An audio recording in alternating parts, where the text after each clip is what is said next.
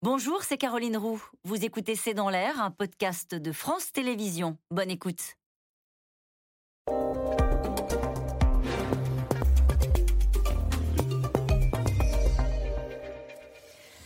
Bonsoir à toutes et à tous, c'est dans l'air l'invité. La consigne est claire pour passer l'hiver sans coupure d'électricité. Il va falloir donc se mobiliser, celle qui a les yeux, les yeux sur euh, euh, les réserves de gaz et sur la consommation énergétique des Français. C'est Emmanuel Vargon.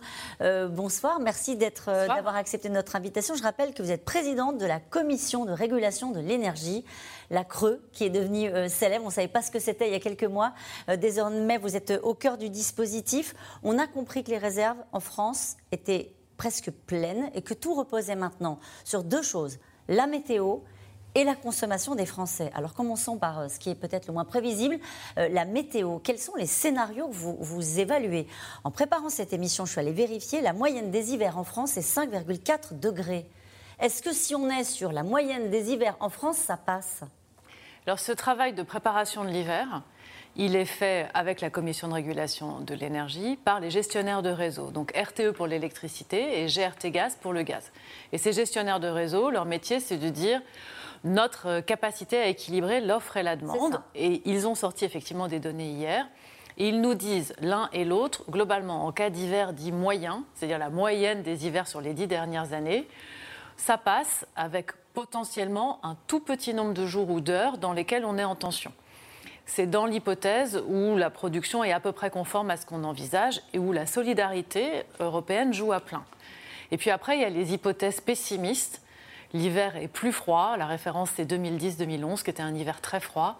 Nos capacités de production sont moins bonnes que ce qu'on espère, la solidarité européenne fonctionne moins bien et là du coup c'est plus difficile. Ça veut dire qu'on coupe si c'est un scénario catastrophe alors, il y a beaucoup de gradations avant d'arriver à la coupure. Donc, d'abord, il y a un appel général à la sobriété euh, en routine, si je peux dire, c'est-à-dire faire attention dans les entreprises, euh, pour les particuliers, j'imagine qu'on y reviendra. Et puis après, si on a un signal qui s'appelle EcoWatt en électricité, puis il va y avoir le même en gaz, qui dit attention, demain ou après-demain, ça va être difficile, Là, il y a des gestes particuliers à faire pour faire un effort particulier. Et si tout ça ne fonctionne pas, juste pour répondre sur la question sur les coupures, dans ce cas-là, en gaz, on ne coupera que certains industriels, mhm. jamais les particuliers. Et en électricité, on coupera pour une durée précise, par quartier, par zone géographique, pour deux heures ou pour une heure, en ayant annoncé avant, c'est ce qui s'appelle le délestage. on n'a pas prévu de blackout. Vous les connaissez déjà, ces zones? Est-ce que vous travaillez d'ores et déjà sur les zones avec les préfectures euh, euh, pour savoir quelles sont les zones qu'il faudrait à un moment donné couper? Absolument. Les gestionnaires de réseau travaillent avec les préfectures pour identifier des zones. En électricité, c'est par quartier ou par ville. Euh, si dans ces zones-là, il y a par exemple un équipement d'absolue nécessité, un hôpital ou autre, dans ce cas-là, on ne coupera pas dans cette zone-là. Et les coupures sont de faible durée de toute façon. Ça veut dire que vous allez privilégier par exemple les zones rurales? Pas forcément. La question, c'est plutôt est-ce qu'il y a des équipements qui sont indispensables au bon fonctionnement de la nation, par définition un hôpital Ou si vous avez un patient à domicile qui a un, équipement de dialyse, on ne peut pas imaginer qu'on coupe parce que bah, dans ce cas-là, euh, la, santé elle-même. Mais ça, on le saura s'il y a un équipement de dialyse. On recense tout ça très précisément. En ce moment En ce moment. Hum, avec l'aide de quoi? Des médecins Avec euh, l'aide des préfets, l'aide des particuliers, l'aide des médecins, l'aide des pharmaciens, l'aide de tout le monde. Hum. Euh, est-ce que vous avez des éléments qui vous permettent de savoir si les Français sont prêts à faire ces efforts-là euh, de mobilisation, de sobriété, ou est-ce que ça repose sur le bon vouloir de chacun avec une forme d'incertitude en se disant est-ce qu'il va y avoir une mobilisation pour la sobriété? Quand on aura peut-être les alertes sur nos téléphones portables en disant attention à cette heure-ci, il va falloir faire un effort on peut juste, à la place qui est la vôtre, se dire bon, bah, on compte sur la solidarité des Français c'est une prise de conscience progressive et collective. Moi, je pense que la solidarité, elle s'exercera si elle s'exerce entre tout le monde, c'est-à-dire si on a à la fois les entreprises, les commerces, les bureaux et les particuliers, et que tout le monde a l'impression d'être pris dans cet effort. Donc la première chose à faire, c'est d'expliquer. Voilà les scénarios. Il y a des scénarios optimistes ou des scénarios où tout se passe bien, des scénarios où c'est plus dur, et de partager l'information. C'est pour ça que ce signal EcoWatt est important. Il faut télécharger une appli comme on l'a fait sur le Covid, c'est ça? Euh, ce ne sera pas forcément une appli. L'idée, c'est même de l'avoir dans la météo, c'est-à-dire que tous les jours, l'information passe dans les médias. Et après, les fournisseurs d'énergie vous enverront l'information, soit par mail, soit par texto. Votre fournisseur vous dira attention, après-demain, c'est EcoWatt. Mais pourquoi on saura qu'après-demain c'est EcoWatt Parce qu'on aura des prévisions météo qui nous diront attention oui. vague de froid, donc entre. Ce sera la météo et la disponibilité du parc de production. Donc ce sera la somme des deux. Hmm. Donc ça repose, la question c'est est-ce que vous avez des éléments qui nous permettent de savoir si les Français sont en capacité de réagir et de se mobiliser? La réponse est pour l'instant non. La réponse est c'est maintenant que ça se construit. Les Français, ils sont aussi en attente d'un mode d'emploi d'une certaine manière. Oui. Concrètement, si on veut bien participer, on fait comment? Alors, on leur a très dit la casserole et la douche rapide, c'est tout on leur a dit aussi, on nous a dit collectivement, parce qu'on va se mettre dedans, euh, qu'il euh, faut essayer de décaler les horaires du chauffage quand c'est possible, ou pas chauffer toutes les pièces, euh, mais chauffer plutôt la pièce où on est. Donc il n'y a pas que la casserole et la douche. Est-ce que vous avez prévenu déjà les industriels dont vous parliez à l'instant sur notamment les coupures de, sur les acheminements en gaz et sur ceux qui sont très consommateurs d'énergie? Est-ce qu'ils sont d'ores et déjà prévenus qu'ils font partie de la liste des sacrifiés de l'hiver? Alors, tous les industriels sont prévenus du risque et donc de la possibilité qu'on leur demande d'arrêter momentanément, ce n'est pas notre objectif.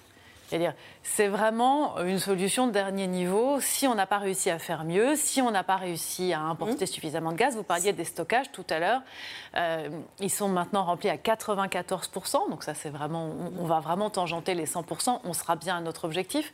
Nos terminaux méthaniers, ils importent à plein. Tous les jours, on importe du gaz naturel liquéfié à partir de nos terminaux méthaniers. Les flux en Europe jouent à plein aussi, donc il est tout à fait possible que ça se passe bien. En tout cas, ils sont prévenus et ils seront indemnisés si on les oblige à euh, arrêter euh, leur production. Et dans l'autre sens, les industriels qui acceptent de couper euh, plus tôt, quand on leur dit attention là, on va être en tension, eux, ils seront dédommagés. Et vous serez vigilant sur euh, les fournisseurs et sur l'attitude des fournisseurs dans ce moment de crise. Pourquoi?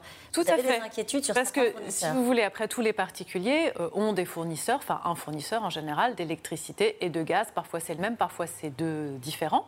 C'est l'ouverture à la concurrence des marchés qui a permis de faire émerger une offre et cette offre, elle permet d'avoir choisi des offres qui vous mm. conviennent à prix fixe ou à prix variable, un peu plus verte, un peu plus modulée le week-end. Dans cette période, il peut y avoir des fournisseurs qui se disent qu'ils arbitrent entre le moment où ils vont chercher des clients quand les prix sont pas chers et, les et le moment où ils disent aux clients euh, franchement, euh, ce serait mieux de faire autrement, allez donc voir un autre fournisseur. Et là, quel levier vous avez? On a la possibilité euh, de mener des investigations à la Creux, la Commission de régulation de l'énergie. Ça peut mener à des enquêtes. On vient d'en ouvrir une sur un fournisseur que je ne vais pas reciter, mais en tout cas, l'information est publique. on, en ouvrira, on en ouvrira d'autres si nécessaire. Et après, on peut aller jusqu'à des sanctions, euh, amende 8% du chiffre d'affaires. Donc, ce n'est pas négligeable. Mmh. Euh, cette déclaration du patron d'EDF qui appelle à un plan Marshall pour sauver le nucléaire, pour éviter les errements politiques de ces dernières années. Euh, dans les scénarios qu'on a évoqués jusqu'à présent, est-ce que c'est avec un parc nucléaire qui fonctionne à 100% alors il faut séparer le court terme, le moyen terme et le très long terme à court terme, EDF s'est engagé sur un chemin de remise en service de ces différents réacteurs qui sont fermés pour maintenance. Donc ça, c'est l'engagement que EDF a pris. Il l'a pris auprès euh, de tout le monde, des marchés, euh, des professionnels, des gestionnaires de réseau. Avec un et c'est important que cet engagement soit tenu et EDF, il travaille tous les jours pour tenir cet engagement. À moyen terme, on sait, depuis que les scénarios à 2050 ont été recalés, qu'on va avoir besoin de beaucoup plus d'électricité.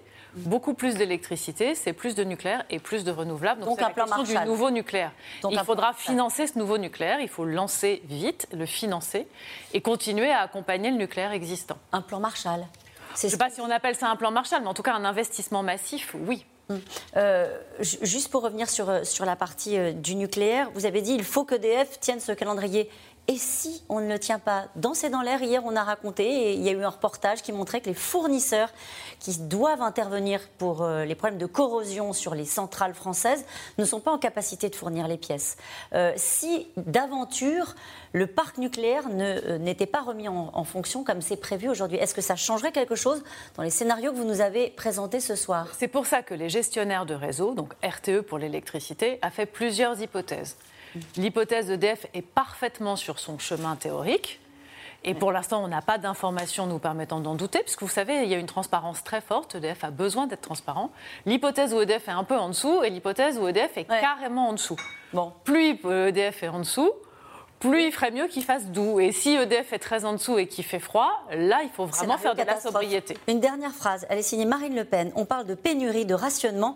On n'est pas un pays du tiers-monde. Votre réaction?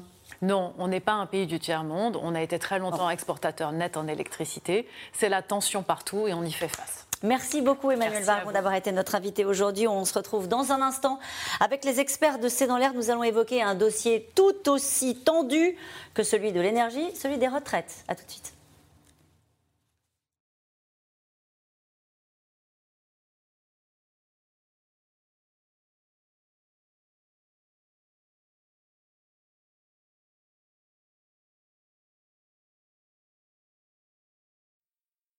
C'était C'est dans l'air, un podcast de France Télévisions. Alors s'il vous a plu, n'hésitez pas à vous abonner. Vous pouvez également retrouver les replays de C'est dans l'air en vidéo sur France.tv.